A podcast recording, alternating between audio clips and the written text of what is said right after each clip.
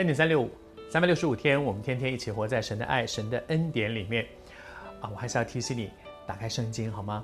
无论你是用啊手机，或者是你是用啊电脑的荧幕，或者是可以用纸本的圣经都可以。但是打开圣经，我们一起来读神的话，那你就会惊艳到说，真的，神是每天可以透过圣经向你的心说话。每一天生活里面都会有。高山低谷，有顺利的时候，也有不顺利的时候，有觉得啊好幸运的时候，可能也有的时候你会觉得说，哦，怎么会遇到这样的事？但是我们读圣经，你会慢慢发现，当上帝赐福一个人的时候，真的就好像这几天我们说，未必一帆风顺，但是即使遇到困难的时候，你可以有一个不一样的眼光。你知道上帝为什么让我碰到这样的事？上帝让我碰到这样的事，常常是一张考卷。神给我们一张考卷，测试一下，测试一下我的信心，测试一下在有风雨来的时候，我懂不懂得依靠神，我懂不懂得知道说遇到这样的事情我不怕，因为知道我的救赎主是活着的。在创世纪里面讲到亚伯拉罕的日子，就是以撒的父亲，他爸爸的时候呢，他曾经有经历一次很大的饥荒。然后呢，这个时候又有饥荒。你看，同样一张考卷，第二次又来了。为什么呢？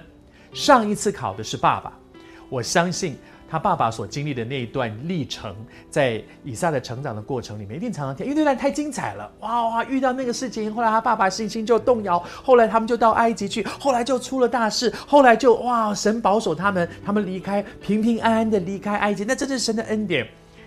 那个时候，其实以撒根本还没有出生，可是我相信这一段经历在他们整个家族里面一定是常常拿出来讲的。以撒常常听到说：“哇，小的时候我爸爸曾经经历过这样的事，而在那个困境当中，他们是怎么走过来？上帝怎么样恩待他？我爸爸是怎么样在那张考卷上面考坏了？可是神的恩典够用，还是带他们走过。现在他自己遇到这张考卷了。”小的时候，当以撒听到他爸爸说：“哇，他你看他他遇到饥荒的时候，他就没有信心了，他就往埃及去的时候，不知道他怎么想的。他会不会觉得，要是我就不会，我这怎么会呢？上帝都有话给你了，上帝都有应许给你，你怎么会这么没有信心？你知道，当别人考试的时候，我们很容易觉得这么简单，你怎么会过不了？可是，一旦自己发生这样事的时候，我可不可以通过这样的考试呢？”上一次是风闻，我听说我爸爸那个时候曾经经历过一次饥荒，而这一次呢，是亲身的经历，我自己来了。你也正在遇遇见一些生命当中的风暴吗？那个风暴是不是也是神给你的一张考卷？我们一起来祷告说：主耶稣，求你帮助此刻正在遇到。生命里面一些极大的难处的人，今天他们会看到这一集，绝不是偶然的。求你帮助他们，让他们有一个信心，知道这是神给他们一张考卷，靠得住，坚固信心，他们一定会考过的。